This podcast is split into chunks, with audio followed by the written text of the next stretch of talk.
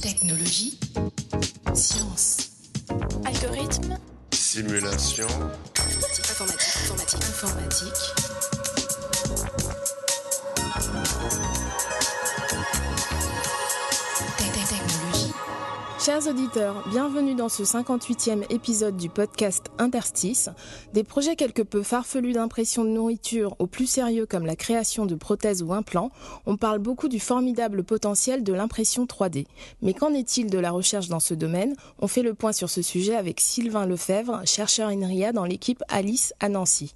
Sylvain Lefebvre, bonjour. Bonjour. Après avoir travaillé plusieurs années sur la synthèse d'images virtuelles, vous vous intéressez à l'impression 3D et opérez donc un singulier virage du monde virtuel au monde réel. Pourquoi s'intéresser à ce domaine en tant que chercheur? Alors le virage peut paraître singulier, mais euh, lorsqu'on travaillait dans le monde virtuel, on s'intéressait déjà à des méthodes qui permettent aux infographistes de créer plus facilement des choses. Donc en particulier, moi j'ai beaucoup travaillé sur euh, créer des images qui représentent des matériaux, par exemple des images de bois, des images de marbre, des choses comme ça. Et puis après on s'intéressait aussi à des images qui, qui représentaient des façades de bâtiments ou des choses qui avaient des géométries un peu plus structurées. Mais ça restait du virtuel et il n'y avait pas de production d'objets. Absolument, ça restait du virtuel. Et en fait, euh, lorsqu'on fait l'impression 3D, on a des, imprimantes qui, sont fantastiques, qui arrivent à, sortir à partir d'un objet numérique son, équivalent physique. Mais la difficulté de, de, créer un objet numérique reste, et en fait c'est la même difficulté, sauf qu'il se rajoute en plus les contraintes du monde réel. C'est-à-dire que l'objet qu'on imprime, il faut qu'il soit assez solide, il faut qu'il tienne en équilibre, et il faut euh, qu'il puisse respecter les lois de la physique. Ça c'est un problème qu'on n'a pas du tout dans le monde virtuel. Et donc du coup, euh, on s'est dit que nos méthodes qu'on avait développées dans le monde virtuel pouvaient être utilisées pour fabriquer des objets du monde réel. Évidemment, c'est assez fascinant de pouvoir ressortir nos objets de, de l'ordinateur et de, les, et de les, les, les, toucher, de les transformer en objets tangibles. D'ailleurs, on parle d'impression 3D sans avoir vraiment expliqué en quoi ça consiste. Oui, alors il y a beaucoup de technologies d'impression 3D. En réalité, c'est pas du tout aussi nouveau euh, qu'on en a l'impression. C'est euh, des technologies qui ont été inventées dans la fin des années 80. Euh, ce qui a changé par contre, c'est qu'elles sont aujourd'hui accessibles euh, au plus grand nombre, soit parce qu'on peut acheter une imprimante chez soi, euh, soit parce qu'on peut commander des objets sur Internet, on envoie le modèle numérique et on, reçoit le, le, modèle imprimé. Alors comment est-ce que ça marche? Les, les, imprimantes qui sont le plus accessibles au grand public sont des imprimantes qui utilisent un filament plastique qui est fondu dans une buse chauffante, et donc la buse chauffante va déposer des couches de plastique les unes après les autres pour former un objet. On va déposer 300, 400, 500 couches de plastique, donc c'est évidemment assez long.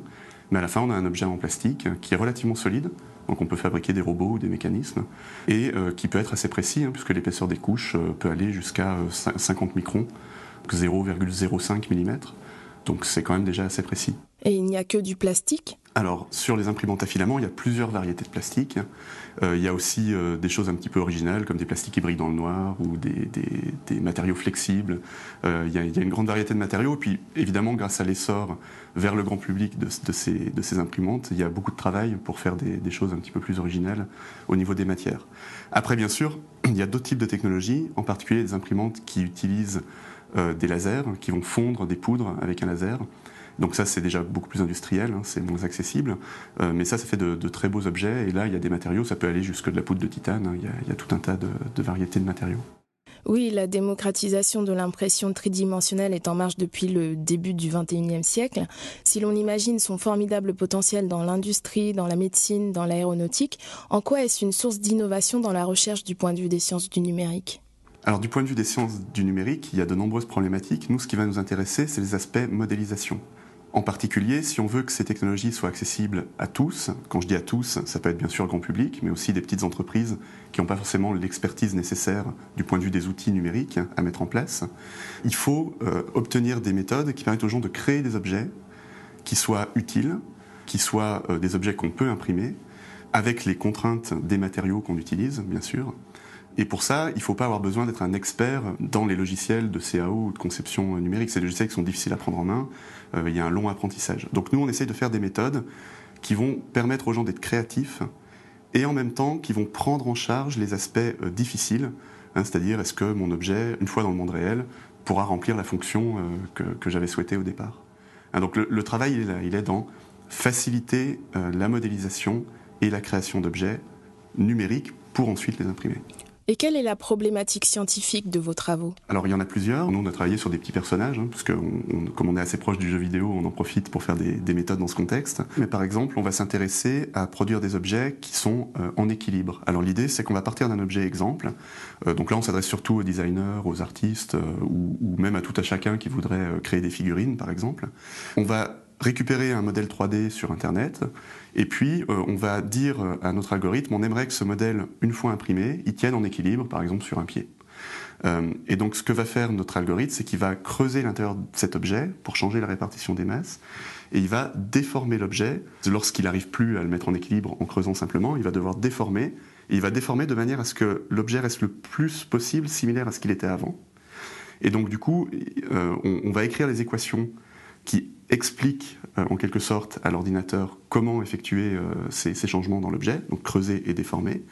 Et euh, l'ordinateur va chercher la meilleure solution possible, c'est-à-dire celle qui déforme le moins, qui préserve au mieux l'apparence de l'objet initial, tout en garantissant qu'une fois imprimé, il va tenir en équilibre.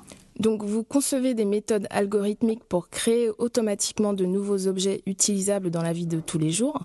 En quoi cela consiste concrètement? Alors concrètement, notre méthodologie, c'est de dire on va partir d'exemples. Hein, parce qu'on part du principe que euh, tout le monde n'a pas euh, les compétences ou même le temps d'aller créer des objets qui soient visuellement intéressants et en même temps fonctionnels. Et donc notre idée, c'est de permettre à tout un chacun de s'inspirer d'exemples qu'il peut trouver sur Internet ou, ou, ou qui peuvent être faits par, par d'autres personnes et partagés. Et donc à partir de ces exemples, nos méthodes, elles vont modifier les objets pour créer de nouveaux objets. Vous développez également des outils logiciels?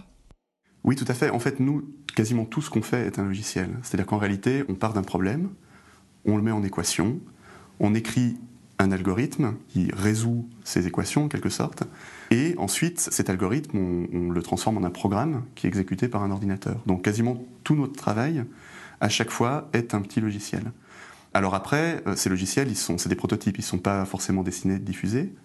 Il se trouve que euh, dans le cadre de nos travaux, on s'est rendu compte aussi que certaines des techniques qu'on avait fait dans le monde virtuel, et notamment des techniques pour faire des affichages extrêmement rapides à l'écran, pouvaient être utiles pour obtenir des logiciels pour l'impression 3D. En quelque sorte, on considère que l'imprimante 3D, c'est un autre type d'écran, et on utilise toutes nos techniques, qui sont des techniques très rapides, qui utilisent des cartes graphiques, etc. Donc ça donnerait une impression 3D plus rapide? Alors, c'est pas forcément l'impression 3D qui est plus rapide. Ce qui est plus rapide, c'est euh, on va simplifier le processus qui passe de j'ai mes objets, et des opérations sur ces objets à euh, j'ai de quoi contrôler l'imprimante 3D. D'accord? Et donc cette étape-là, passer de la définition de l'objet à l'imprimante, va être plus rapide. Et donc ça, c'est grâce à nos techniques qu'on a fait en informatique graphique. Au départ, des techniques qui ont été faites pour, euh, pour le jeu vidéo et les effets spéciaux. Et on se rend compte qu'elles sont en fait très utiles dans le cadre de l'impression 3D. Donc là, on a développé un logiciel qui est en ligne et sur lequel on travaille toujours activement, qui permet aux gens de plus facilement créer euh, pour l'impression 3D. Et quelles sont les difficultés auxquelles vous êtes confrontés? Alors, pour nous, il y a plusieurs euh, difficultés. Une des premières difficultés, mais qui, finalement est, vraiment intéressante pour nous, c'est de se confronter à des, à des, machines qui fabriquent des objets physiques. Nous, d'habitude, on affiche les choses dans un écran. Donc, évidemment, il y a tout un tas de problèmes qui apparaissent euh, de bah, comment gérer ces machines, comment faire la maintenance. Parfois, il a fallu qu'on modifie un petit peu les, les, imprimantes pour pouvoir faire ce qu'on voulait. Donc ça, c'est assez fascinant, mais évidemment, euh, on, se frotte à la réalité de, de la, production d'objets physiques. Ça nous amène aussi de nouveaux problèmes parce qu'on comprend mieux les limitations de ces machines. Il ne faut surtout pas croire qu'une imprimante 3D peut tout faire. Ce qui est intéressant, c'est que les imprimantes 3D peuvent faire des choses très différentes de, par exemple, l'usinage traditionnel. Mais par contre, elles ont aussi des limites. Et donc, ça nous permet de mieux comprendre ces limites et on se rend compte qu'il euh, y, a des nouvelles choses à faire, des nouvelles problématiques qui apparaissent. En particulier, euh, les machines qui vont déposer du plastique. Un des soucis qu'elles ont, c'est que s'il n'y a rien pour recevoir le plastique, il va tomber. Et donc il faut aller euh, s'intéresser à est-ce qu'un objet va, être imprimable parce qu'il a peut-être des, parois qui sont trop inclinées pour qu'elles soient réalisables sur ce type d'imprimante. Et donc ça, c'est des problèmes qu'on n'avait pas forcément bien vus au départ. Et, pour nous, ben, plus on a de problèmes comme ça, plus, ça nous intéresse, puisqu'on a plus de travail et plus de choses à faire. Vous dites qu'on peut créer des objets très différents de l'usinage traditionnel? Alors par exemple, en usinage traditionnel, euh, on va être par exemple sur une fraiseuse à commande numérique, qui est un outil qui va, on appelle ça la fabrication soustractive, c'est-à-dire qu'on part d'un bloc de matière, puis on a un outil qui va venir enlever de la matière. Le problème, c'est que pour pouvoir enlever de la matière, il faut que l'outil puisse atteindre cette matière. Et donc, lorsqu'on a des formes très compliquées, c'est pas toujours possible d'arriver à passer un outil au, travers de formes qui vont être des entrelacs ou des, structures très complexes. Et donc ça, c'est quelque chose où les imprimantes 3D excellent, puisque justement, elles ont beaucoup moins de difficultés à, générer des objets aux formes compliquées, puisqu'elles ajoutent de la matière, au contraire. Cependant, il reste des limites en termes euh, d'épaisseur minimale de parois, euh, en termes de où est-ce qu'on peut déposer euh, de la matière pour, pour qu'elle tienne, hein, simplement pour que la matière puisse tenir dans l'espace lorsqu'on la dépose. Et donc les contraintes sont différentes. Pour finir, quelles sont les perspectives de vos travaux? Une des choses qui nous paraît extrêmement intéressante aujourd'hui, c'est qu'on a la chance d'avoir ici sur Nancy des chercheurs qui travaillent dans d'autres domaines, en particulier dans le domaine des matériaux. Et donc ce qui nous intéresse aujourd'hui, c'est de se poser des questions du type est-ce que on peut, grâce à nos logiciels et grâce à des matériaux différents, repousser un peu les limites de ce qu'on sait faire? Hein, Puisque nous, on travaille que sur le logiciel, les chercheurs des matériaux d'habitude ne travaillent que sur les matériaux, et donc pouvoir jouer sur les deux, ça c'est vraiment intéressant. Parce que par exemple, il peut y avoir des difficultés qu'on a avec les matériaux qu'on peut compenser par un meilleur logiciel, et vice-versa, des meilleurs matériaux peuvent peut-être simplifier des choses qu'on fait du point de vue logiciel. Et donc on regarde un petit peu cette interaction entre ces, ces mondes différents. Et donc là, on lance des collaborations euh, en ce sens. Et puis bien sûr, il nous reste de nombreuses choses à explorer autour de notre problématique de comment créer des objets à partir d'exemples, tout en respectant les, contraintes de l'impression 3D et du, monde, et du monde réel. Et quelles sont les applications que vous envisagez? Alors, on vise essentiellement des applications plutôt euh, grand public, hein, comme je l'expliquais, pour diffuser cette idée de on a une imprimante 3D et, on, peut, créer des objets pour soi. Pour être concret, euh, moi j'ai pu, réparer de nombreuses choses euh, à la maison grâce à une petite imprimante à fil plastique que j'ai chez moi. Par exemple, j'ai réparé une attache de rétroviseur sur une, vieille voiture, j'ai fait des, attaches diverses et variées pour attacher des choses dans, ma maison. Voilà, des tas de petits objets qui sont des objets très simples, mais lorsqu'on les a pas, on est bien embêté, et là, on peut tout de suite les créer. On peut réparer des tas de choses. Voilà. Donc, y a, je pense, moi, qu'il y a beaucoup d'applications qui s'adressent à tout un chacun. Après, bien entendu, il y a aussi énormément d'applications industrielles. Le fait de pouvoir faire des formes très compliquées, il y a, énormément d'applications de ça. Mais faire des formes compliquées, c'est difficile parce que euh, créer une forme compliquée à la main, c'est pénible. Euh, on y passe beaucoup plus de temps que lorsqu'on a une forme bien carrée, bien simple ou bien arrondie. Euh, et puis les logiciels ne sont pas adaptés aujourd'hui. Et donc là, il y, a, beaucoup de choses que nous, on peut apporter sur ces éléments-là. et les applications, elles sont partout dans l'industrie. Sylvain Lefebvre, merci d'avoir accepté cet entretien. Merci. Chers auditeurs, à la prochaine et n'oubliez pas les sciences du numérique sur Interstice.